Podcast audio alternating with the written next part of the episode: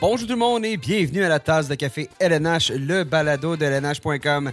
Nicolas Ducharme derrière le micro, heureux de vous parler aujourd'hui en ce mercredi 28 février. Notre premier épisode, en quelque sorte, depuis que la tasse de café est maintenant disponible de façon hebdomadaire. Donc, tous les mercredis, vous allez pouvoir nous écouter. Euh, il y aura un nouveau balado, un nouvel épisode tous les mercredis. Donc, aujourd'hui, c'est, euh, si je peux dire, c'est le, le, premier, en quelque sorte, de cette nouveau- nouvelle mouture.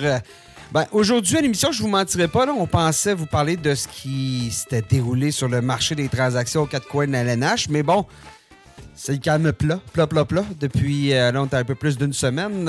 C'est vendredi le 8, la date limite, donc c'est le calme plat.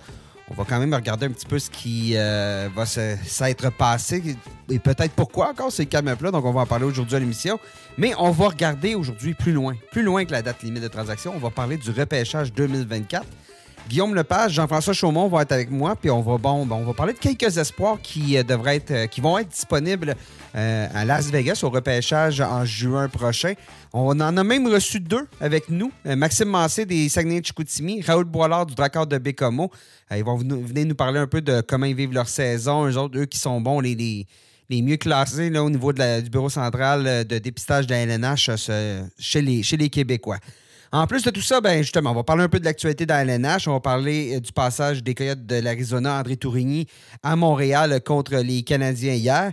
Et justement, en parlant des Canadiens, on va parler, de deux espoirs euh, de l'organisation. Florian Jekai et Owen Beck. Euh, GF et euh, Guillaume ont rencontré les deux. On va discuter avec les deux. Donc, on va voir, on va vous dire ce qu'ils avaient à nous dire. Avant de, vous lancer, avant de se lancer, ben, je vous dis, si vous nous écoutez sur le site web de lnh.com, sachez qu'on est disponible sur toutes les plateformes de diffusion. Faites une recherche, la tasse de café LNH. Vous allez nous trouver Apple, Google, Spotify, euh, pour ne nommer euh, que ces plateformes-là. euh, faites une recherche, vous allez nous trouver et abonnez-vous. Comme ça, vous êtes certain de jamais manquer un seul épisode. D'ailleurs, la semaine prochaine, on prend pas une pause, on va repousser le, le balado un peu. Il n'y en aura pas mercredi, ça va aller à vendredi. Là, pourquoi? Ben, on va faire un bilan de ce qui va être euh, ça- ça- de ce qui va s'être passé en journée à la, à la date limite des transactions. Donc, dès le vendredi soir, sinon samedi matin, selon quand vous nous écoutez, vous allez avoir un bilan là, tracé par euh, toute notre équipe euh, après cette journée qui s'a- qui s'annonce assez fertile. Alors, on lance l'émission avec euh, mes deux invités. Guillaume Lepage. Salut Guillaume. Salut Nick. Et Jean-François Chaumont. Salut JF. Bonjour, messieurs. Comment ça va? Ça va bien, ça va bien. Là. Maintenant que euh, Jean-François a appris comment utiliser un micro, euh, tout va très bien. Ah oui. Ouais, ouais. qui en est à Ouais, ses ouais. Premiers, premiers pas avec euh, du nouveau matériel. Et disons-le, ça n'a pas été très, très facile jusqu'à présent. Mais bon, euh, on va, on va s'habituer parce que, messieurs, on va vous avoir euh, fréquemment dans la nouvelle mouture hebdomadaire du, du balado. Vous allez très souvent être ensemble pour jaser un peu de tout ce qui se passe à travers euh, la LNH, les Canadiens, tout ça. Donc, euh, on le sait, avec euh, votre rôle de, de journaliste pour LNH.com, ben, vous êtes sur le terrain. Donc, on est très heureux de. Je vais être très heureux de vous avoir avec moi. Les gars, j'en ai parlé dans mon intro, mais calme plat sur le marché des transactions dans LNH. Est-ce que ça vous surprend quand vous regardez le classement ou c'est un peu comme ce que je disais avec les collègues la semaine dernière? c'est tellement serré qu'il fallait s'y attendre un peu. Ben, je pense que c'est peut-être aussi le jeu du chat et de la souris. Là. Il y a beaucoup d'équipes qui restent dans la course. Il y a certaines équipes qui doivent se positionner. Est-ce qu'elles vont être vendeuses? Est-ce qu'elles vont être acheteuses? Donc, on attend probablement plus jusqu'à la dernière minute comparativement à l'an dernier. Si on regarde dans l'Ouest, c'est encore possible pour plusieurs formations. Euh, idem dans l'Est. Il y a peut-être le souhait aussi de voir le Lightning chuter au classement, de voir les Flyers de Philadelphie chuter au classement. Ça peut orienter les décisions pour les Pingouins, pour les Capitals, euh, pour les Devils New Jersey. Donc, on attend encore un petit peu. Mais honnêtement, Nick, il reste encore euh, neuf jours environ, 8 mars, la date limite. On a encore le temps si on veut danser du côté des DG de la Ligue nationale. Oui, parce qu'on regarde les Pingouins, là, qui, je pense qu'ils sont le- l'exemple de l'équipe peut-être la plus, euh, en, bon- français, sur la bulle, comme on dirait, dans, une, dans une position pas facile. On a 7 points de retard sur, euh, justement sur le Lightning, mais on a 5 matchs en main. Donc, et tu viens de gagner tes trois derniers. Tu te positionnes comment? Carl Dubus. Et là, ils bon, on le sait, ils sont privés de Jake Genzel. Brian Ross s'est ajouté sur la liste des blessés. Donc, il n'y a rien qui techniquement te sourit, mais tu gagnes. Donc, euh, est-ce que, que ça va prendre un domino, à votre avis, pour que tout se lance? Ben oui, peut-être que au rythme où s'enchaînent les matchs là, dans la Ligue nationale, euh, dans une semaine, on va peut-être se reparler, puis les Pingouins vont être complètement euh, en dehors du, portrait des séries. Ça va mm-hmm. peut-être être le Lightning aussi. Euh, on ne le sait pas, mais non, pour vrai, je pense que, étant donné que, que un des le gros domino, en fait, avec Sean Monahan est tombé, je pense pas qu'il y a de des noms assez gros là, pour convaincre les DG de bouger là, avec une rapidité incroyable. Je pense qu'on on est en attente de, ce qui va se passer. Mais les deux plus gros dominos ont probablement tombé à l'avance. Sean Monahan et Elias Lennon aussi, qui a été changé du côté de Vancouver. Donc. Reste, Genzel. Je pense que c'est le troisième domino majeur dans cette. Genzel, mais Genzel qui est sur la liste des blessés. Oui, c'est ça. Il va manquer bon, à peu près une semaine après la, date limite. Mais à moins qu'il y ait un domino qu'on n'est pas certain qui s'ajoute, un Jacob Markstrom, par exemple, un Yus Saros, mais c'est tout le temps un peu plus compliqué pour les gardiens. Donc, euh, on verra à ce moment-là si. Euh, ça va tomber. Donc, euh, ben, comme je disais plus tôt, ça, change un peu notre portrait du, balado aujourd'hui, mais euh, on, va parler, on va parler un peu de jeunes, on va parler d'espoir. Une des équipes, justement, qui est dans la course, les Capitals de Washington.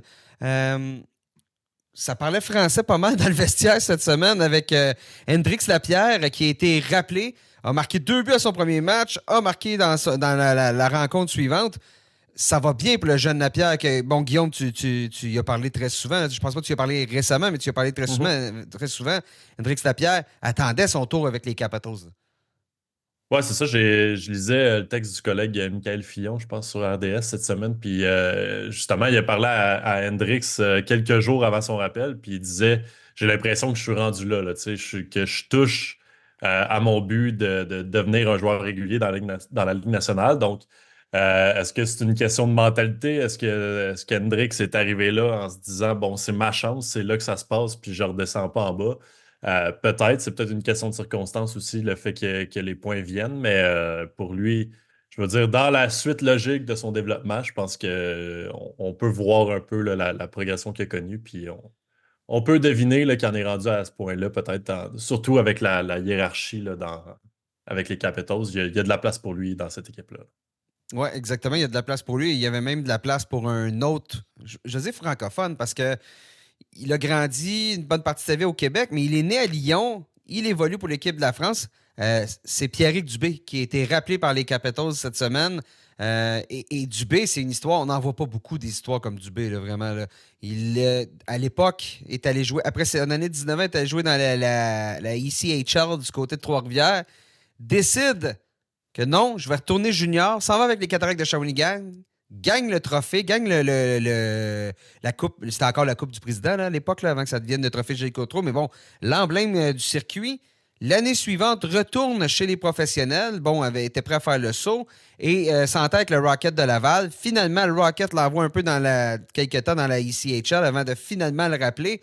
Mais à ce moment-là, Pierrick Dubé, là, on était très, très loin de penser à la Ligue nationale de hockey sa, progression s'est faite de manière figurante, Jeff. Oui, c'est une progression rapide. Moi, je me souviens de Pierrick Dubé l'an dernier au tournoi des recrues à Buffalo. Pas celui de cette année, mais la saison précédente. C'était un des bons attaquants de l'équipe des Canadiens, mais Dubé n'avait pas de contrat avec le CH. Donc, c'est un joueur qui passait un petit peu dans l'ombre. On se disait, il a beau connaître un bon tournoi des recrues, euh, son sort est un petit peu scellé. Il va soit porter les couleurs euh, de l'équipe des Lions de Trois-Rivières ou du Rocket de Laval. Et finalement, l'an dernier, sur le plan offensif, quand même, avec le Rocket, il y a eu une très bonne saison à attirer le regard des Capitals. Puis cette année, il n'a pas volé non plus son rappel. Oui, il y a plusieurs blessés avec les Caps. On peut penser à TJ Oshie, à Nick Dowd, etc. Mais Pierrick Dubé avait quand même marqué 24 buts en 50 matchs.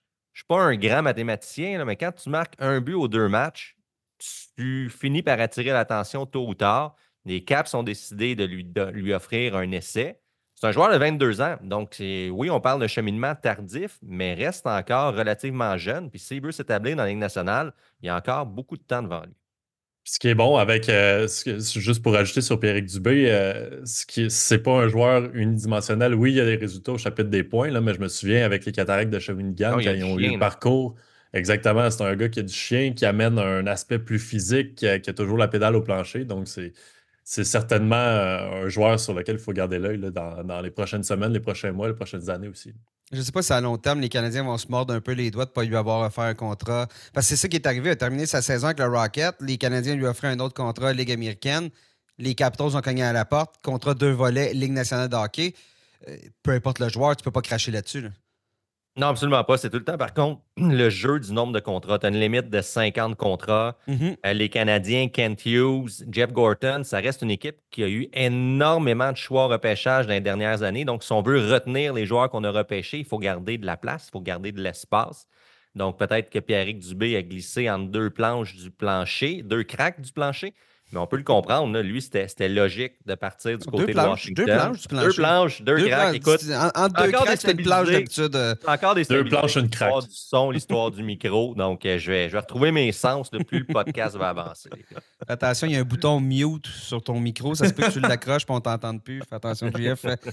Et, et, et, soyons francs, du côté, il devient le 13e joueur français à évoluer dans la Ligue nationale de hockey. Donc, il y en a trois cette année avec Pierre, avec, euh, Pierre-Édouard Euh, et Alexandre Texier. Euh, parce que son père, son père québécois a joué en France, sa mère est française.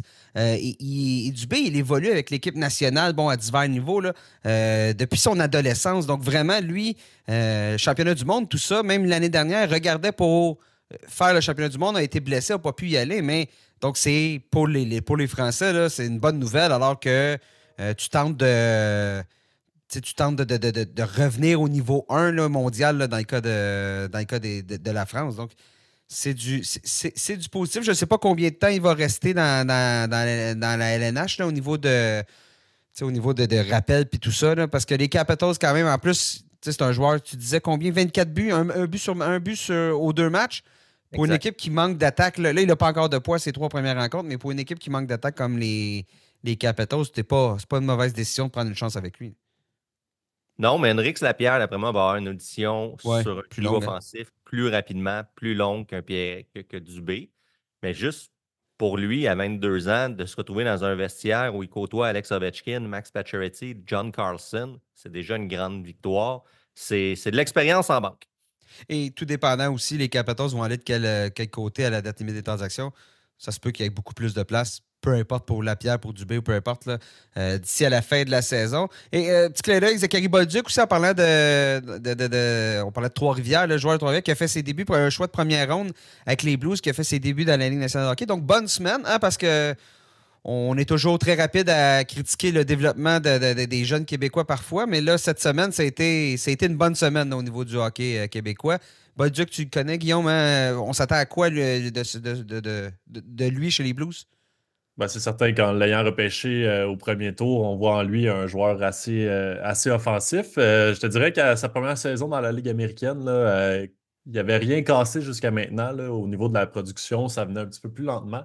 Euh, mais ce qu'il me disait, c'est qu'on avait vraiment mis l'accent sur son jeu défensif. c'est, c'est ça sur quoi euh, Patrick Roy, avec les remparts de Québec, avait, euh, avait vraiment mis, mis l'accent dans les dernières années.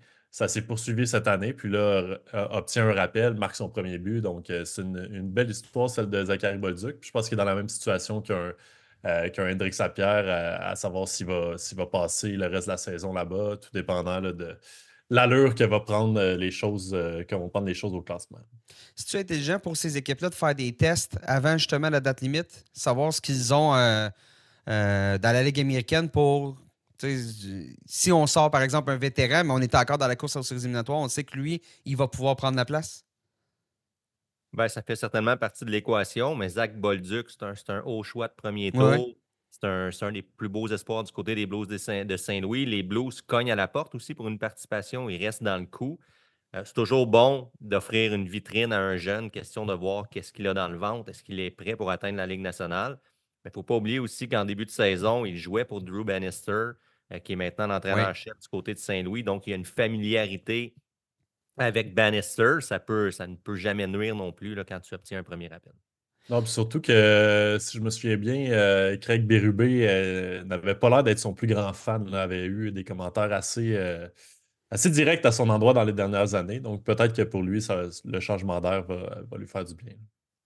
Les gars, on revient à Montréal hier, un match qui ne passera pas à l'histoire, disons-le, entre les Coyotes de l'Arizona et les Canadiens de Montréal. Victoire des Canadiens dans ce que Martin Saint-Louis a qualifié de pire performance de l'équipe depuis longtemps.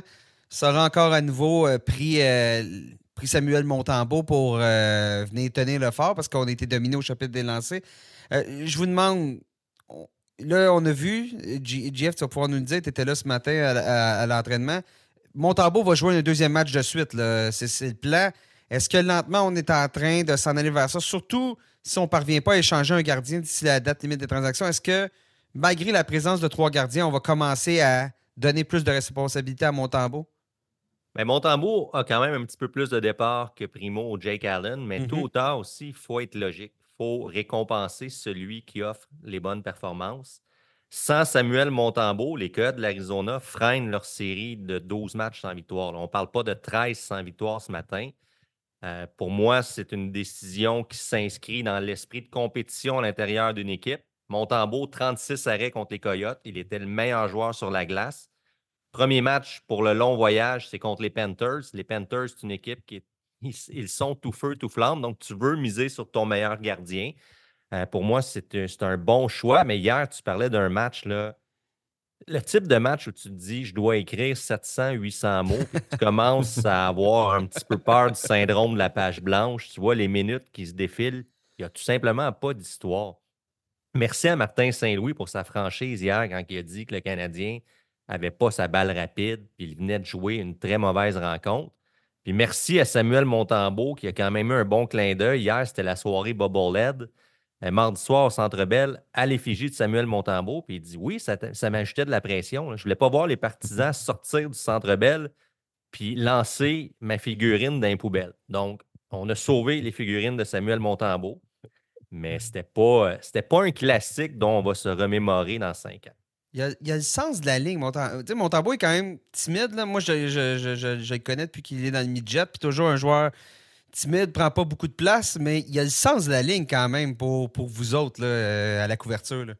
Ah, quand il a sorti cette phrase-là, moi j'avais le sourire aux lèvres parce que je me disais, bon, je viens, d'avoir mon premier paragraphe, mon lead, comme on dit dans, le jargon. Mais hier avec Guillaume aussi, on en faisait des farces. C'est un mardi soir qu'on ne reverra pas, ni Guillaume et moi. On, on a été privés de certaines soirées j'en faisais une blague avec Guillaume. Là, il, y avait, il y avait ma copine qui était dans les estrades. Puis sa petite fille, Lilia, une peur bleue des mascottes. Hier, elle a croisé Youpi puis elle a confronté sa peur. Moi, je me disais, pour moi, c'est la plus grande victoire de la soirée. Peu importe qu'est-ce qui se passe, Lilia qui a fait un câlin à Youpi, c'est déjà un plus un. Parce qu'après ça, elle n'a pas été gâtée, la pauvre dans les estrades. C'est rare qu'ils se sont levés pour des moments d'euphorie euh, contre les Coyotes de l'Arizona. Une chance que c'était pas métal. Parce que là, je suis pas sûr. Je suis pas ah certain que tu aurais eu cette petite victoire-là hier soir. Non, ça, c'était une des bonnes choses. C'était pas un match du lundi ou du mercredi. euh, T'en as glissé un mot, euh, GF. Mais bon, André Tourigny derrière le, banc des, euh, des Coyotes. séquence très difficile présentement. 13e défaite de suite c'est un hasard que les deux, les, deux équipes qui étaient dans des longues, longues séries de défaites se soient, se soient affrontées. Ça, comme on a dit avant le match, il, y en a, une des deux qui va devoir l'emporter. Mais Tourigny et Saint-Louis, c'est deux entraîneurs qui en sont à leur première équipe dans la Ligue nationale de hockey à vivre ces situations-là au plus haut niveau, des situations parfois difficiles. Euh, puis ça donne qu'ils s'en sont parlé. Euh, ils se sont rencontrés par hasard sur la rue, mais j'ai l'impression que cette discussion-là a probablement été bonne pour les deux.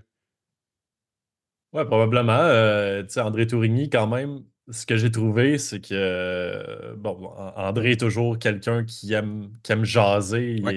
C'est rare qu'il se présente avec la baboune là, devant les médias, surtout ici à, Montréal, mais euh, il, y avait, il, avait quand même. Il, était capable de garder le moral malgré la situation. Là. Il voyait les choses quand même d'un œil assez positif. on parle d'une équipe qui ne compte pas sur beaucoup, beaucoup d'éléments très excitants.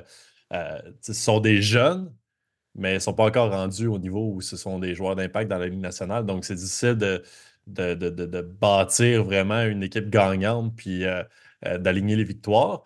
ce qui soulignait là, encore hier après la, après la défaite, c'est que les joueurs ne lâchent jamais. hier, ça a été 2-0 au Canadien, ça a été 3-1 pour le Canadien. Puis à chaque fois, j'ai dit à Jean-François, j'ai dit, la chaîne va débarquer. C'est une équipe qui est sur une séquence de 12 défaites, perd par deux buts.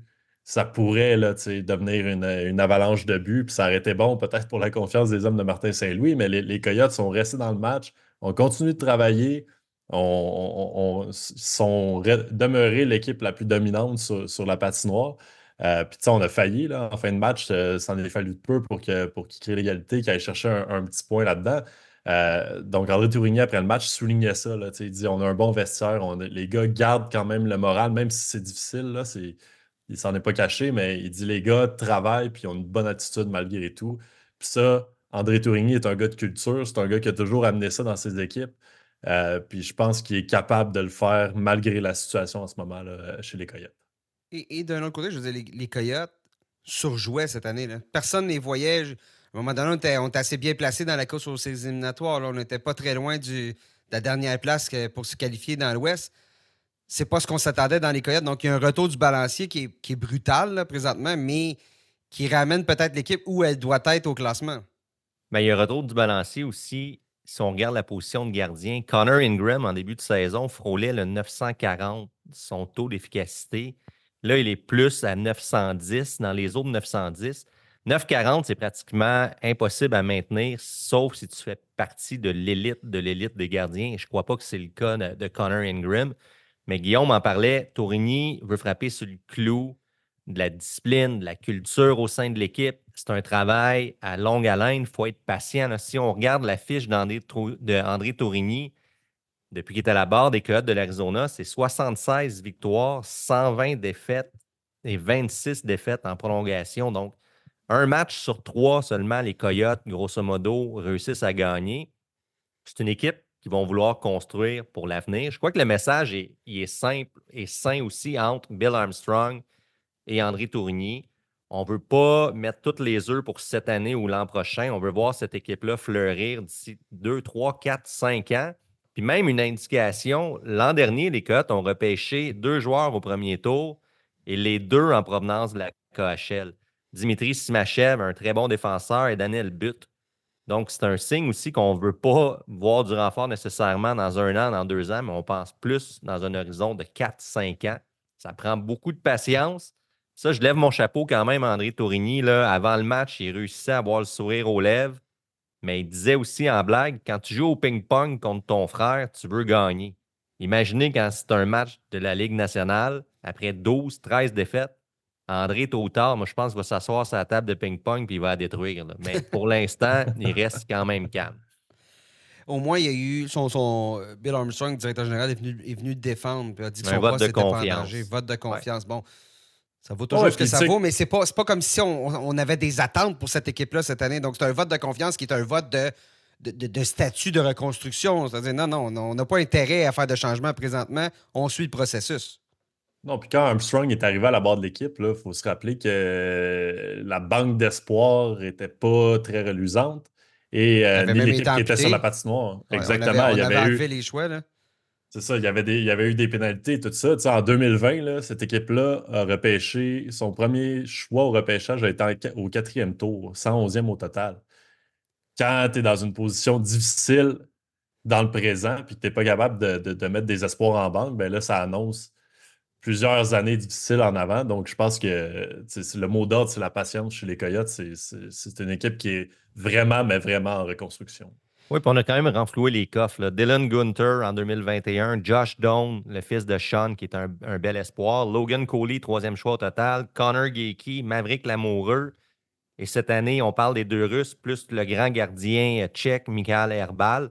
Donc, tôt ou tard, les Coyotes ils vont avoir de bons jeunes joueurs. Ils vont avoir des éléments avec qui construire. Mais là, pour l'instant, c'est comme Martin Saint-Louis. C'est difficile, mais il faut essayer d'oublier la colonne victoire-défaite puis se concentrer sur le travail et pour reformuler un mot que je déteste, le processus. Le processus. Le procès. Euh, le procès. Euh, Guillaume, justement, en parlant de Logan Cooley, tu lui as parlé hier euh, avant, la rencontre ça se passe comment sa première année? Bon, il y a eu un bon départ, on le voyait comme. Il y a eu une certaine inversion entre lui et Juraj Slavkovski. Au début de l'année, on disait que le Canadien aurait dû drafter, aurait dû repêcher, mes excuses.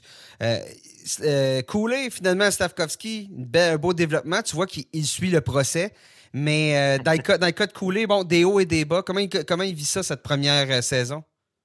Ben, ce, qui m'a, ce, qui a retenu mon attention, on, a posé la question à André Tourigny, puis euh, c'est un, un, gars qui est passé par la NCA, puis je pense qu'André est un grand euh, défenseur de la, de la, Ligue canadienne de hockey. Il dit Je pense que ça aurait été mieux s'il avait joué cette année-là dans le junior, parce qu'il dit qu'il a joué 34 matchs, 39 euh, matchs l'année dernière. Donc, tu sais, Là, tu, tu, joues pas beaucoup dans la NCA, tu sais, ça a ses avantages au niveau du développement. Ouais, on, on rentrera pas là-dedans. Là. Sinon, on va être encore ici dans, dans deux heures, mais euh, j'ai l'impression que qu'André peut-être a remarqué que, que c'est un joueur qui n'était pas habitué à jouer sur une base régulière aux deux jours comme ça. Euh, c'est tout à fait normal parce que c'est un gars qui, qui en est à sa première année. Il parlait de haut et de bas. Euh, André Tourigny a souligné que depuis le mois de janvier, ça va, ça va mieux. Il dit il y a eu un gros début de saison et là, les attentes ont, été gonflées. Puis après ça, ben, l'adaptation normale, ben, il a fallu couler la face. Donc, euh, on peut dire qu'au mois de novembre, au mois de décembre, ça a été plus tranquille. Mais là, il dit depuis janvier, on revoit le même, le même joueur qui, avait de l'énergie euh, créative. Hier, on a vu des beaux flashs quand même, mais c'est pas un joueur qu'on a vu à chacune de ses présences, mais tu, peux voir que malgré le fait qu'il a 19 ans puis que c'est peut-être pas le plus imposant sur la glace, il y a, des beaux flashs, puis quand il va remplir, euh, remplir ses, 5 pieds 10, ben peut-être qu'il va, euh, va devenir euh, un élément très important de justement cette reconstruction-là des Coyotes. Mais moi, ce que je trouve injuste, c'est que c'est tellement deux joueurs difficiles à comparer. Ben oui, ben oui. Tu as Logan Coley qui est petit, qui est en finesse. Peut-être qu'à son sommet, Logan Coley va ressembler à son coéquipier Clayton Keller. On parle de deux petits joueurs. On n'a pas vu hier Keller était blessé du côté des Coyotes, mais c'est un joueur hyper créatif, très intelligent. Tandis que Slav, c'est le gros ailier de puissance, grand, gros, fort. Bien, Guillaume a amené un bon point aussi. Slavkovski a maintenant 98 matchs d'expérience dans la Ligue nationale, même s'il a été blessé l'an dernier même si ça a été difficile, il a fait ses premiers pas à 18 ans, tandis que Coley, c'était à 19. Il y avait des débats. Plusieurs recruteurs se posaient la question euh, qui est réellement le meilleur espoir de cet encan-là de 2022. Shane, Wright, faisait également partie du lot. Shimon Nemec faisait partie de la, discussion. On aura la réponse dans 4, 5, 6 ans. Je crois que c'est encore trop tôt. Mais pour l'instant, le Canadien regarde Juraj Slavkovski et ce qui peut amener une équipe, un mélange d'intelligence, protection de rondelles, bon marqueur, bonne vision du jeu. Et à chacune de ces présences, va mesurer 6 et 3 et 230 livres. C'est quand même des éléments qui sont rares. Et chez le Canadien, il n'y en avait pas non plus dans la banque d'espoir. Donc, je suis convaincu que du côté de Montréal, les dirigeants sont très heureux de la progression de Slavkovski. Et si tu poses la question aux Coyotes, ils sont probablement très heureux de Logan Coley. Si tu vas au New Jersey et tu leur demandes de parler de Shimon Nemec, eux aussi vont te dire qu'ils sont contents. Seule équipe qui baboune peut-être un petit peu, c'est celle qui repêchait quatrième, le Kraken de Seattle. Ben, j'aimerais juste rajouter que quelques rangs après euh, la sélection de Cooley, les Coyotes ont repêché Connor Geeky, ce qui est 497 livres. Ça vient compenser. Exactement. On a peut-être fait un mix. on est allé pour la finesse, puis après ça, on a repêché un, un, gros attaquant avant de mettre la main sur Maverick Lamoureux, la, tour, euh, la tour de défense à la ligne bleue. Donc, euh, c'est quand même, euh, c'est ça, c'est différentes stratégies au repêchage. On va, je pense que c'est ça. On va laisser le temps aller, puis on évaluera ça dans, dans 17 ans peut-être. Et, ce qui est bien, c'est que ça te donne une moyenne de 6 pieds 3 à peu près pour les trois joueurs ensemble. Donc, euh, c'était intéressant. Euh, euh, tu parlais, on parlait de, l'année de repêchage de Logan Cooley. Il y a un joueur qui a été repêché par les Canadiens. Avant de. Je vous disais plutôt en intro qu'on va parler des joueurs, on va parler du prochain repêchage aujourd'hui, ce qui s'en vient. Je veux quand même qu'on glisse un mot parce que vous avez parlé, JF, tu as parlé à Winbeck cette, année, cette semaine. Qui, ou la semaine, la semaine dernière, peu importe, là, qui a été repêché justement en 2002 2022 euh, plutôt par les Canadiens. Comment ça se passe pour Winbeck euh, du côté de Sagina? Euh, bon, il a changé d'équipe. Comment ça être habitué de faire ses valises derrière au Winbeck dans les, dans les juniors? il est rendu avec le Spirit de Sagina. Ça lui donne un billet pour la Coupe Memorial, première chose. Exact. Et deuxièmement, ça lui permet aussi de développer d'autres aspects de son jeu. Ben, deuxième fois qu'il se fait échanger du côté de la Ligue junior de l'Ontario. Il avait fait ses débuts avec les Steelheads de Mississauga. Ensuite, les Petes de Peterborough. Et cette année, part de Peterborough pour partir à Saginaw avec le Spirit. Puis un des mandats qu'on lui a confié immédiatement à Saginaw, c'est d'être encore plus offensif. On veut le voir remplir la feuille de pointage. Pour l'instant, ça va bien. C'est 33 points en 21 matchs, 13 buts, 20 passes. Il avait obtenu 30 points en 25 matchs du côté de Peter, Peterborough. Puis ce que je retiens de ma conversation avec Owen Beck, c'est qu'il me disait que même le Canadien, euh, quand Kent Hughes lui a informé qu'il retournait du côté de la OHL, ce n'était pas une grande surprise, mais on lui a dit on veut te voir dominer. On sait que tu es bon défensivement. On sait que tu gagnes tes mises en jeu. On sait que tu es un joueur de centre intelligent, mais ajoute encore plus d'offensive et c'est ce qu'il fait présentement. Mais c'est un rôle qu'on ne lui a pas confié avec l'équipe Canada Junior. Ça, Guillaume peut en parler. Guillaume a suivi le tournoi du côté de la Suède. Mais Beck était coincé au sein d'un quatrième trio, puis on lui confiait des, responsabilités le plus défensives qu'offensives. C'est peut-être parce qu'il est dans. Justement, il est, étiqueté comme un joueur défensif mm-hmm. depuis, depuis son année de repêchage. Puis, tu sais, même si c'était le seul joueur de retour avec cette formation-là d'équipe Canada Junior, on ne lui a même pas confié de, rôle offensif. C'était vraiment, bon, mais tu vas être notre spécialiste défensif, tu vas jouer en désavantage numérique, tu vas jouer euh, les minutes importantes contre les gros trios. Euh, est-ce qu'il faut s'en surprendre ou est-ce que les, équipes voient, tu sais, je veux dire, ça doit, être, ça doit être ce que les équipes voient de lui, puis on veut l'utiliser dans ses forces. Euh, je pense que c'était plus ça, mais là, du côté de Sagina, dans une équipe euh, qui, justement va, disputer la Coupe Memorial, je pense que un joueur avec autant d'expérience euh, qui est rendu aussi âgé dans cette ligue-là, c'est un joueur qui est supposé être dominant, puis on va lui donner des responsabilités offensives. Est-ce que ça va se traduire au prochain niveau? J'en doute, mais pour l'instant, bon, il va chercher d'autres outils puis il les met dans son coffre. Il est quand même bien entouré aussi à Sagina, plutôt qu'à Peterborough. C'est une équipe qui, après avoir surpris l'an dernier, avoir gagné du côté de la OHL. C'est une équipe qui se retrouvait en reconstruction. Là, à Sagina, il y a Zane Parek, qui est un défenseur qui a déjà 81 points en 55 matchs, un des gros espoirs pour le repêchage de 2024. Il y a Michael Missa, qui est le jeune mm-hmm. phénomène qui a obtenu une dérogation pour jouer à 15 ans l'an dernier, qui lui est un des plus beaux espoirs pour l'Encan 2025. Donc, Beck se retrouve avec un rôle offensif dans une équipe puissante qui ont déjà eu un carton d'invitation pour la Coupe Memorial. Donc, pour une deuxième année d'affilée, il y aura la chance d'y participer. ça, c'est deux participations au championnat du monde junior, deux participations à la Coupe Memorial. Pour le Canadien, c'est quand même encourageant de voir qu'il va jouer des matchs aussi significatifs à un jeune âge. Mais à l'inverse, justement, ces deux participations au championnat junior, tout ce qui s'en vient à la Coupe Memorial, le fait qu'il a joué un match avec le tricolore l'année dernière, est-ce que ça ne le place pas un peu trop élevé dans les attentes des partisans? Euh, par rapport au développement qu'un joueur de ce type-là devrait suivre normalement? C'est une bonne question, mais je pense qu'au niveau des attentes à Montréal, on a souvent. on est rapide pour s'enflammer et voir le prochain semi-dieu.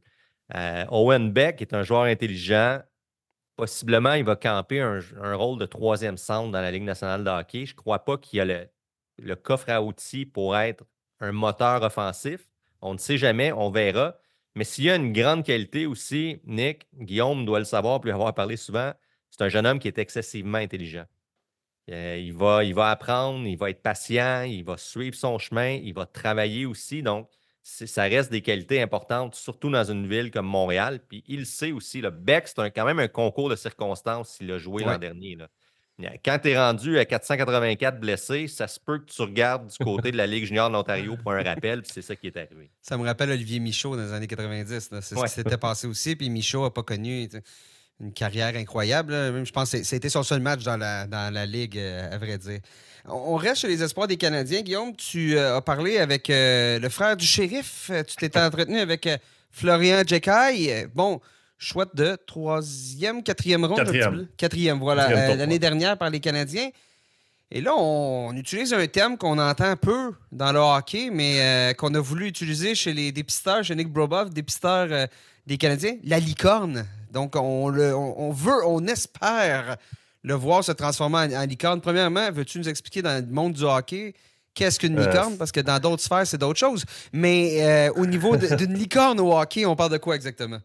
Ben, c'est mon interprétation, mais je pense qu'on voyait en lui un peu la même trajectoire que, celle qu'a suivi Herbert là, dans, son développement et tout ça, parce que ça, cette déclaration-là de l'icône, je pense que c'est une vidéo là, en coulisses du repêchage que le Canadien avait mis en ligne quelques jours après. c'est ça le qualifiait de licorne. Puis à ce moment-là, tout le monde est allé voir ses statistiques. Je pense qu'il avait 25 points à sa première saison dans la Ligue de l'Ontario à 18 ans. Rien d'impressionnant, mais je pense que on s'est dit plutôt que d'attendre de lui offrir un contrat comme on a fait avec Harbert après sa saison de, 19 ans, sélectionnons-le, puis espérons, croisons les doigts. Il y a des signes qui suivent la même courbe de progression que son frère. Croisons les doigts pour que ça, se produise. Puis, honnêtement, ben, difficile, là, début de saison cette année. Euh, mais à ses 19 derniers matchs, c'est 16 buts, 7 mentions d'aide pour, euh, pour Florian Jacquet, qui est un attaquant. Ce n'est pas un défenseur comme son, comme son frère. Euh, donc, est-ce que, justement, est-ce qu'il a tourné le coin et qu'il est devenu le joueur, la licorne, la fameuse licorne qu'on voyait de lui chez le Canadien? Euh, peut-être que oui. Puis je parlais à son entraîneur aussi, Jay McKee, qui disait que lui aussi a dirigé à Harbert. Puis il dit pour vrai, la, courbe de progression est la même. Les deux à 19 ans ont pris le contrôle de la ligue. Euh, ils avaient pris leur première saison pour se bâtir une réputation, pour, pour justement euh, montrer de quel bois ils chauffaient. Ouais, c'est ça. Puis il dit il n'y a pas grand défenseurs qui, veulent se mettre entre lui et la rondelle en, en, échec avant. Donc, peut-être que ça l'aide justement d'avoir établi cette réputation-là. Puis maintenant, deuxième moitié de saison, avec une équipe qui est quand même au troisième, euh, troisième rang du classement général, euh, de, s'affirmer comme un joueur euh, qui, est assez imposant physiquement, mais qui peut aussi marquer des buts. Et Nick Bobrom aussi, quand il parlait de licorne, c'est pour l'élément rareté. Florian mmh. c'est comme Arbor, c'est 6 pieds 4 pouces. Mm. Là, il est peut-être 190. 190, c'est ça, pas encore 200 livres, mais il y a le temps d'ajouter un peu de bœuf sur sa charpente. Puis Jack c'est un petit peu le même phénomène. Dans le cas d'Arbor, c'est rare que tu vois un défenseur qui est aussi grand, aussi gros, aussi fort aussi physiquement. Mais Arbor Jack a tout un tir, a quand même une bonne vision du jeu. Euh, il y a des, mains aussi. Il y a, de bonnes mains. Euh, on, l'a vu quelques fois sortir, euh, sortir les mains. C'est pour ça, je pense, le, le mot licorne fait, fait sourire, mais c'est plus que. On parle, les Jackay, on parle de bébites rares dans, des espoirs de la Ligue nationale. Surtout quand il y en a un des deux qui n'a pas été repêché. exact. Puis la courbe de progression là, est, est plutôt. Normalement, ça ne va pas grimper de, la sorte là, aussi rapidement. Euh, L'autre, Florian aussi, je serais curieux de savoir sur les 32 équipes, il y en a combien qui avaient le nom de Florian Jacquet qui n'était pas à sa première année sur leur liste. Ça se peut que le Canadien était une des rares équipes à l'avoir, donc tant mieux. Ça, on, parle d'un projet à long terme, là, mais ça pourrait devenir un bon choix pour un choix de quatrième tour. Puis ce qui est intéressant, on a parlé à, à dans le vestiaire du, Canadien, puis euh, ça, il nous racontait qu'il était retourné euh, voir son frère pendant la pause du match des étoiles, puis il dit il grandit encore, il dit il est rendu aussi grand que moi, puis au début de la saison, c'était pas le cas. Donc, tu sais, c'est un, jeune, un jeune homme qui est encore en croissance. Fait que c'est de l'adaptation à son corps, c'est de l'adaptation euh, sur la patinoire, tout ce que ça implique. Fait de le voir produire à, ce niveau-là, ben, ça indique peut-être justement qu'il est rendu à la prochaine étape de son développement. Euh, parlons d'abord, on reste dans les espoirs, mais là, le prochain repêchage, celui, celui de 2024. McLean Celebrini s'installe au premier rang dans la majorité des listes. Guillaume, tu me corrigeras, mais je pense que pas mal tout le monde. Je, pense que c'est pas mal 100% des listes. exactement. Mais un joueur qui est beaucoup moins. Euh, qui fait peut-être moins l'unanimité parmi les meilleurs espoirs, c'est Cole Iserman euh, du programme national américain. Tu t'es rendu à Détroit? Tu as été jasé avec. Plymouth, je veux préciser, parce que c'est une destination euh, que personne ne devrait manquer là, dans sa vie. c'est en banlieue. oui, en banlieue de Détroit, une vingtaine, trentaine de minutes, je pense, de Détroit. Ouais. T'es pas loin d'Ann Arbor, c'est ça? Ah, ça, je pourrais pas du Michigan? Je suis jamais allé. Euh, non, non c'est pas, pas, loin, je pense, là, mais euh, non, je suis jamais allé, fait que je peux pas je vais aller voir mon, mon, Google Maps. Non, mais l'Université du Michigan, puis je pense que le programme national est à, est à Ann Arbor, ou je me trompe? Ou... Le programme ça, c'était à l'époque. À l'époque, Et là, ils sont rendus à Plymouth. exactement. C'est pour, ça que, c'est pour ça que j'avais la, je faisais le lien dans ma tête, mais bon, euh, allons pas trop loin dans ma tête. Alors, Cole Iserman, un attaquant Présentement, il est euh, euh, classé au huitième rang chez les espoirs nord-américains par le Bureau central de dépistage de la LNH, mais il y a certains, euh, certains experts qui l'ont deuxième et il y en a d'autres qui ne l'ont pas dans leur top 10. Tu as été lui parler.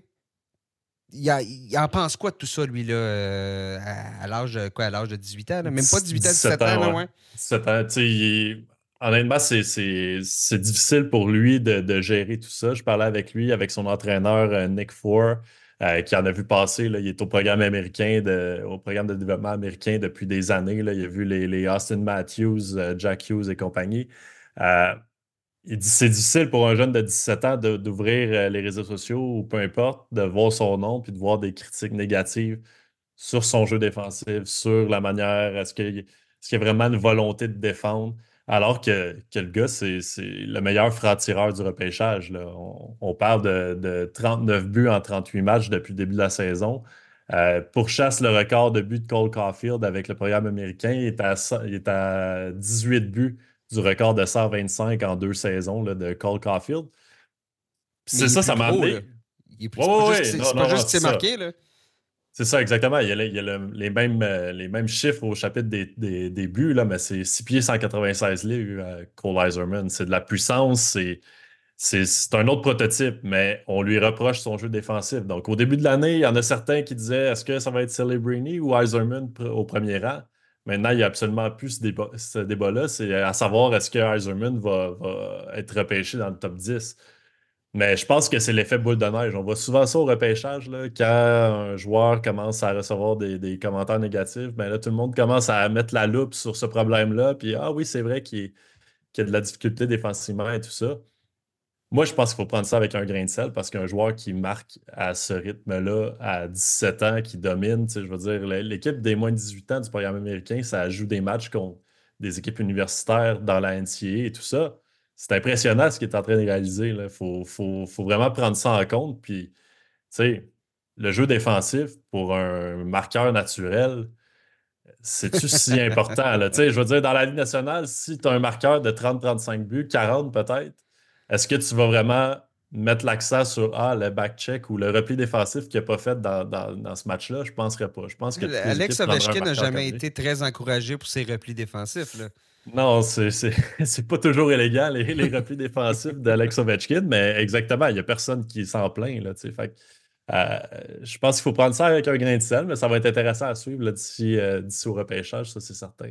Je pense que pour Eisenman, le meilleur modèle, Guillaume en parlait tantôt, pour Chasse, présentement le record de Cole Caulfield au sein du programme américain. Mais si on recule au repêchage de Caulfield en 2019, il a glissé. Le Canadien a eu la chance de le repêcher au 15e rang. C'est toujours facile de faire cet exercice-là cinq ans, quatre ans plus tard. Mais si on regarde les noms avant Cole Caulfield, les Oilers d'Edmonton, Philippe Broberg. Broberg a de la difficulté à gagner un poste au sein de la Ligue nationale.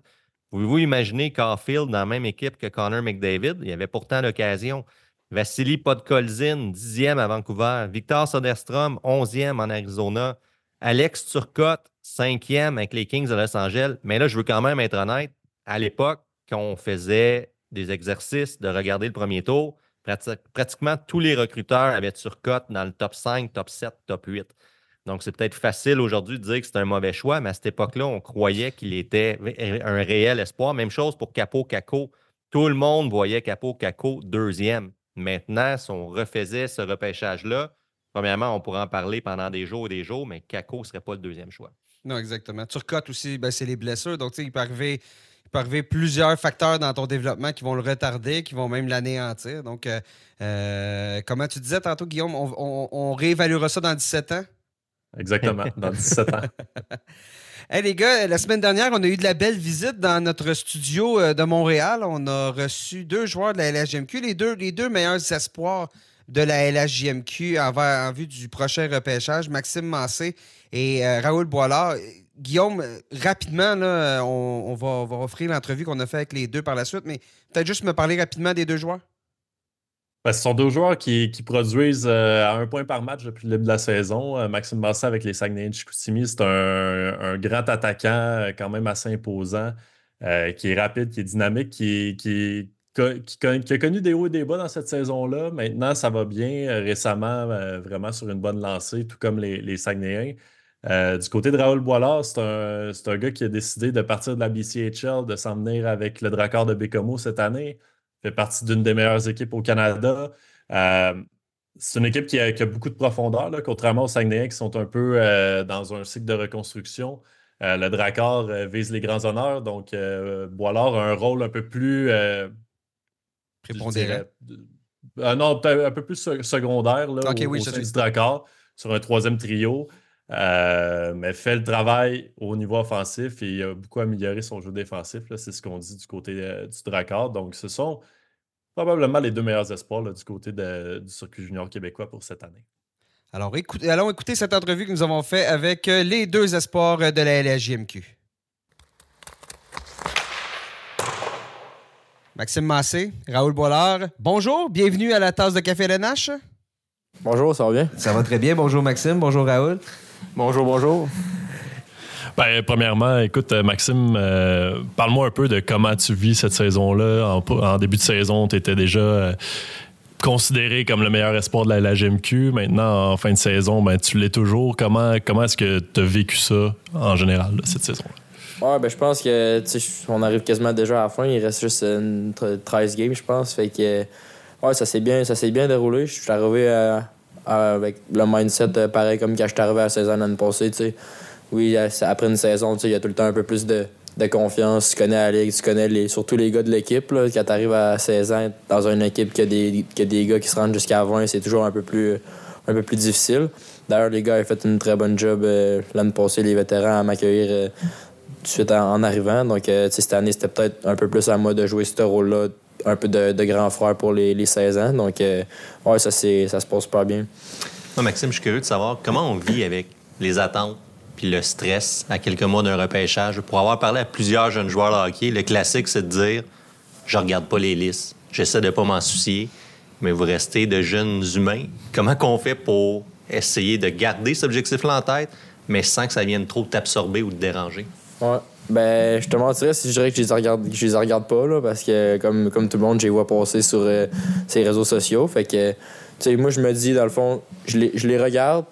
Tu sais, je, regarde les, les noms, les, les, les, chiffres que ça liste, mais un coup, je les ai regardés, tu sais, je ferme la page puis je passe à autre chose. Donc, euh, je pense que c'est une bonne mentalité à avoir. Tu regardes comme, comme, comme un fan normal, dans le fond, puis après ça, tu, tu laisses ça derrière toi, puis tu fais juste concentrer sur, euh, sur ce que tu peux contrôler. Récemment, Maxime, ça va super bien pour les Saguenayens. Je pense que vous avez 9 victoires à vos 10 derniers matchs. Vous êtes sur une séquence euh, de 7 victoires. Toi aussi, tu produis vraiment euh, à plus qu'un point par match en ce moment. Ton niveau de confiance en ce moment, il se trouve où par rapport à différents moments de la saison? Ouais, je pense que présentement, ça glace, je me sens bien. Juste, juste le fait de, gagner des games à 7 victoires d'affilée, je pense que tout le monde se sent bien dans le vestiaire. L'ambiance est le fun. Donc, euh, ouais, j'ai, j'ai peut-être l'impression que présentement, je suis un peu plus récompensé qu'en début d'année. Fait que, ouais, c'est, toujours le fun quand, des moments comme ça arrivent. Question pour Raoul. On va te donner le temps de te rapprocher un peu du micro. C'est bon, c'est fait. Bon déplacement latéral. Là, t'es, pas gardé. Euh, Raoul, on parlait avec Maxime du stress que peut générer un repêchage dans quelques mois, vous allez connaître votre destinée. Y a-t-il des moments où tu te fermes les yeux puis tu essaies d'imaginer ça va être quelle équipe? As-tu une préférence? Je sais que c'est une question classique. Mais peux-tu t'imaginer, y a-tu un feeling aussi? J'imagine qu'il y a des recruteurs qui viennent plus souvent. Bécomo, c'est pas la destination la plus proche. Quand tu décides d'aller à Bécomo, faut que tu aies un gars que tu en tête. As-tu un feeling particulier pour certaines équipes? Ouais, ben je pense que au début de l'année, on avait des questionnaires, c'était des entrevues Zoom, fait c'était plus vague, tu savais pas trop, mais là, depuis que la saison avance, euh, les gens se déplacent, les scouts se déplacent, fait tu te fais peut-être. Euh, d'autres idées. Il y a du monde à qui j'ai plus parlé, des équipes à qui j'ai plus parlé, d'autres à moins. Fait que je pense, je pense pas que je pourrais dire qui, qui, qui va me repêcher et tout ça, mais je pense que c'est sûr en, grandissant au Québec, un Québécois, c'est sûr que le Canadien, c'est une belle place. Fait que c'est sûr que repêcher n'importe où, juste être repêché. Puis je pense qu'il n'y a pas de mauvaise organisation dans la Ligue nationale. C'est toutes des bonnes places. Fait que je juste sors pour eux. JF a parlé de Bécomo. Tu as un parcours qui est intéressant. Peut-être pas celui que tu avais dessiné à la base avant de te joindre au Drakkar. Tu es allé dans la, BCHL après ton stage junior. Tu es de Sherbrooke. Tu es allé dans la BCHL. Tu t'en allais euh, au Nebraska, à l'université Omaha, Nebraska. Oui, exact. Tu étais engagé avec ton frère en plus. Et là, finalement, gros tournant, tu reviens au Québec, tu t'en vas à Bécomo. Parle-moi un peu de comment ça s'est passé, toute cette réflexion-là, puis qu'est-ce qui a influencé cette réflexion-là? Ouais, c'est ça. Après mon année, euh, ma première année de 15 ans avec les Cantonais Magog, où on a tout gagné, puis ça a été une bonne année. Moi et mon frère, on a, comme tu as dit, on a commit à l'Université de Nebraska, puis on a pris la route de la VCHL euh, pour poursuivre cette route-là. Puis après une première saison, euh, nos, nos, droits ont été échangés. Euh, le Bécomo a échangé nos droits. moi, j'étais à Gatineau, mon frère à Rimouski ont changé nos droits à Bécomo, sans qu'on le sache. Fait que là, après quelques, quelques mois durant l'été, on a parlé avec l'organisation, Jean-François Grégoire, le, coach. Fait que je pense que ça a été juste un, easy choice, comme on dit, de, venir là-bas. Puis je pense que je regrette pas pendant tout. Parle-nous de ta relation avec Jean-François Grégoire. C'est quand même un, entraîneur que tu connais depuis euh, tes jeunes années. Même dans, ta jeunesse, je pense que tu, euh, participais à des, des cas d'entraînement avec lui et tout ça. Oui, exact. Euh, ben, GF, il y a une école de hockey à Sherbrooke. Je viens de Sherbrooke, il vient de Sherbrooke. Fait que, depuis que j'ai 8 ans, c'est là que je m'entraîne l'été sur la glace. Lui et son père, ils ont l'école de, hockey, Grégoire Hockey, c'est là que je m'entraîne. Fait que c'est sûr que, que ça aide que Jeff soit là-bas. Je pense qu'il me connaît bien comme joueur de hockey puis comme personne quand même un attaquant avec un, physique important, 6 et 1, près de 190 livres. Si tu veux te décrire pour qu'on apprenne à, te découvrir, tu ressemblerais à quoi à, ton sommet comme joueur de hockey, d'après toi? Oui, ben, je pense que je suis un joueur de centre complet. Je pense que j'ai des atouts offensifs. J'ai un bon euh, hockey sense, je suis capable de créer des jeux. Je suis aussi bon, euh, capable de marquer des buts. Fait que, en zone offensive, j'ai des atouts. Euh, puis je suis un centre qui veut être complet. Je veux, être bon défensivement. Au début de la saison, c'était pas autant bon que ça l'est en ce moment. Je pense que c'est deux forces différentes. Fait que je veux donner un bon, un bon centre complet. Je pense que je suis en train de le devenir. aussi très bon au cercle des mises en jeu. Je pense que je suis un des meilleurs de la ligue à ce niveau-là.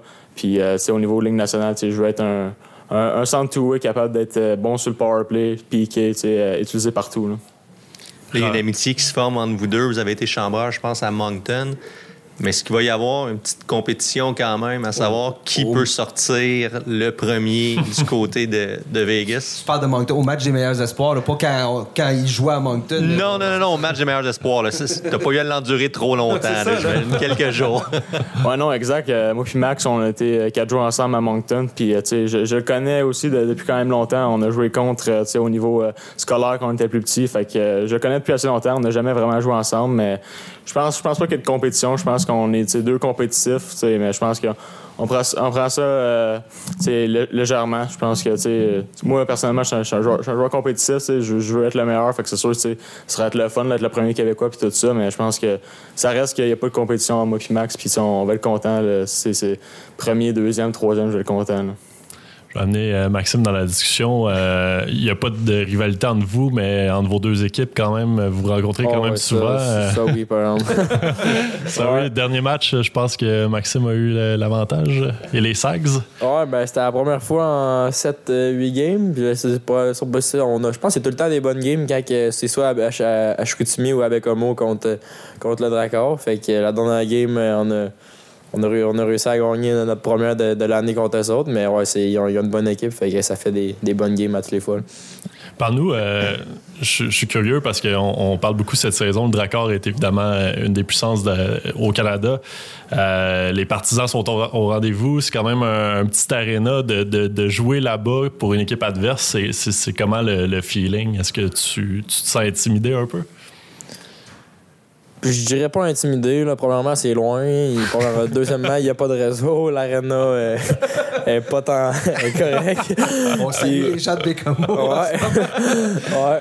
Fait que, tu sais, je pense pas que c'est le feeling de, de, de, te sentir intimidé en rentrant dans l'arena, mais c'est plus tout le contexte qui est aux alentours de ça. Je pense pas qu'il y a grand monde dans, dans qui se dit Ah, yeah, je m'en vais jouer à Bécomo, mais ouais, fait qu'au final, ça, mais tu sais, on a, on a tout le temps. Je pense qu'avec avec Chico, on, on, réussit quand même tout le temps à compétitionner là-bas, donc c'est tout le temps. Ça finit au final que c'est le fun quand même. Peut-être donner la chance à Raoul. Maxime, tu t'amuses à, rire un petit peu de Bécomo, mais Raoul, ça représente quoi? Porter le chandail du Drakkar? Oui, ça peut être une région éloignée, mais j'imagine que quand tu te promènes dans les rues à Bécomo, euh, tu peux te faire reconnaître, sentiment de fierté, c'est gros quand même pour l'équipe. Le Drakkar représente beaucoup, je m'imagine, pour la ville de Bécomo. Ouais, les joueurs, on est, on est très fiers de jouer pour Bécomo. Euh, les partisans nous aiment beaucoup. Puis c'est comme Max a dit, euh, les, les, joueurs, euh, les autres équipes autour de la ligue n'aiment pas ça à Bécomo, mais c'est une bonne affaire pour nous autres quand on joue contre eux. ils n'aiment pas ça, mais nous autres, on aime ça. Puis ben, c'est sûr que, niveau fan, c'est une petite ville, tu sais, 20 000, 25 000 habitants. Mais, sais, très belle ville, les, les gens sont proches, ils aiment, ils aiment le hockey, ils sont intenses. Fait que, c'est nous autres jouer à domicile à Bécomo, c'est c'est- c'est là que les games sont le, plus le fun. là. Tu joues avec ton frère Jules cette année, euh, ça, a été le cas dans les dernières années aussi, là, mais comment, comment tu décrirais votre chimie là, sur la glace? Ouais, on a une très bonne chimie. Je pense que, surtout, on s'entend bien euh, hors glace. C'est mon meilleur ami. Fait que, on s'entend bien hors glace. C'est là que c'est- bon, euh, c'est à la glace. On peut se dire les, les vraies affaires. S'il rate une passe ou si c'est moi, t'as pas peur de dire, mais tout, tout dans le respect, c'est sûr. mais on a une bonne chimie. on, on a grandi ensemble. tu On avait une petite patinoire euh, à l'extérieur. Puis on se fait des petits jeux de passe. Fait que je pense que ça se reflète aujourd'hui sur la glace. On on n'a pas de misère à se trouver. là. Tu penses-tu un moment donné, au jour où tu joueras plus avec lui parce que vous jouez ensemble depuis le midget, là? Ouais, exact. quand même, là? C'est- C'est-tu quelque chose qui. tu une réalité qu'à un moment donné, t'as pas pensé, mais qui va te frapper, qu'il sera pas à côté de toi? À moins que tout, tout se passe bien, tout se passe à, mer- à merveille pour la suite, là, mais ça va arriver un jour, là. Ouais, non, mais je pense qu'en ce moment, on en profite. Je pense on, a pas tous les frères qui ont la chance de jouer au hockey, les deux, dans la même équipe au niveau jeune majeur. Fait que je pense qu'on en profite. En ce moment, ça va super bien, mais ça, ça, ça va se séparer un jour. On, est réaliste, je veux dire, ça, ça se peut que ça arrive, ça va sûrement arriver. Fait que tu sais, y a pas de trouble. Puis, comme j'ai souvent dit, on n'est pas un package, c'est pas les deux frères Boilard. Je pense qu'on est les deux différents. Puis euh, chacun va avoir son parcours, mais euh, sinon, en ce moment, on en profite. On est bon ensemble. Fait que euh, pourquoi pas continuer de même. Raoul, tu parles de ton frère Jules, mais je suis juste curieux de savoir, soit Raoul, soit Maxime, avez-vous un mentor, une personne vers qui vous vous tournez pour obtenir conseil, surtout dans une année aussi importante que l'année de votre, votre repêchage?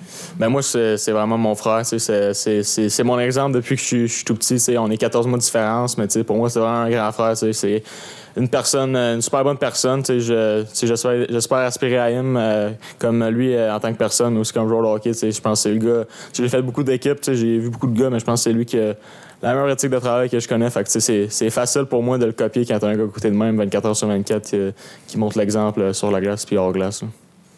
Max, si toi, quand tu mentor, penses à un mentor, une personne qui peut te guider, t'inspirer, Ben moi, en passant à un mentor, je pense souvent à mon père, là, que ce soit euh, pour, pour niveau hockey ou plus en dehors de la glace. là. Je pense que peu importe de quoi que j'ai à y parler, je, je vais, je vais l'appeler puis il va prendre un, un moment pour me parler. Donc euh, c'est sûr que à ce niveau-là, je dirais mon père.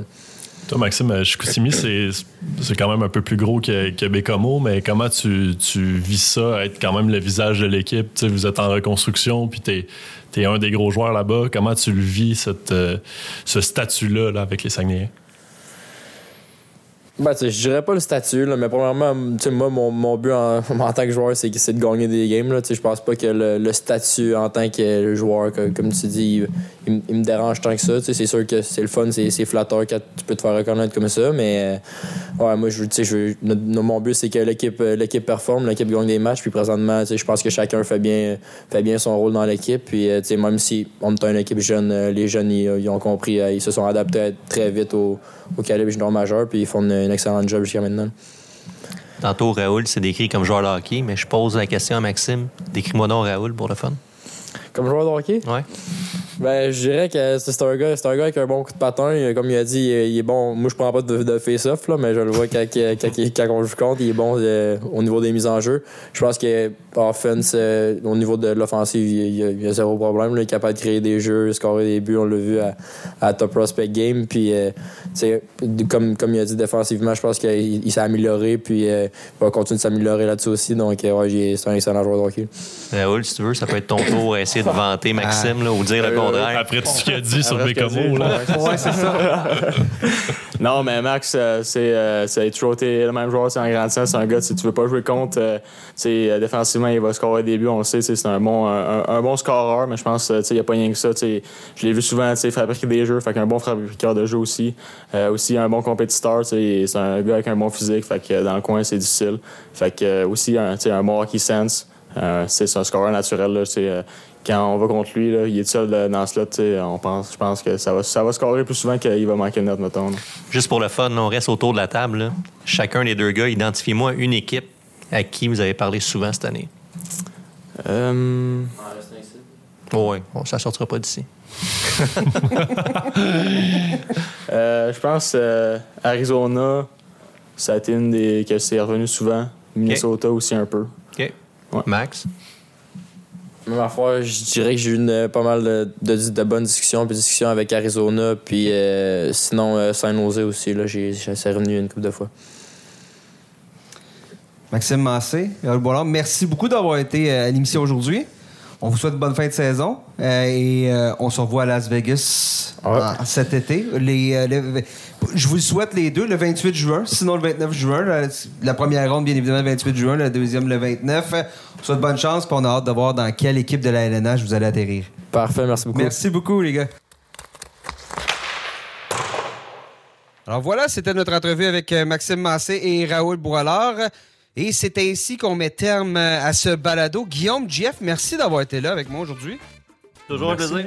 Toujours, euh, on, on- on va se revoir, euh, on va se reparler. Je ne sais pas si vous êtes là dans le fond, mais comme je disais plus tôt au début d'émission, notre prochain balado, ce sera pas mercredi prochain. Oui, on est rendu à toutes les semaines, mais ce sera euh, le, le 8 au soir. Donc, euh, au niveau de la date limite des transactions, on va faire un bilan de tout ce qui va s'être passé. Donc, euh, ça, c'est notre prochain rendez-vous avec vous, chers auditeurs. Et n'hésitez pas, suivez-nous sur votre plateforme de balado, de diffusion préférée, Apple, Spotify, peu importe. Suivez-nous, LNH sur Facebook, LNH barre de soulignement FR sur, sur X, Twitter et tous les autres réseaux sociaux. Guillaume, JF, merci encore. À bientôt. Salut. Et chers auditeurs, merci beaucoup d'avoir été à l'écoute. On se reparle très bientôt.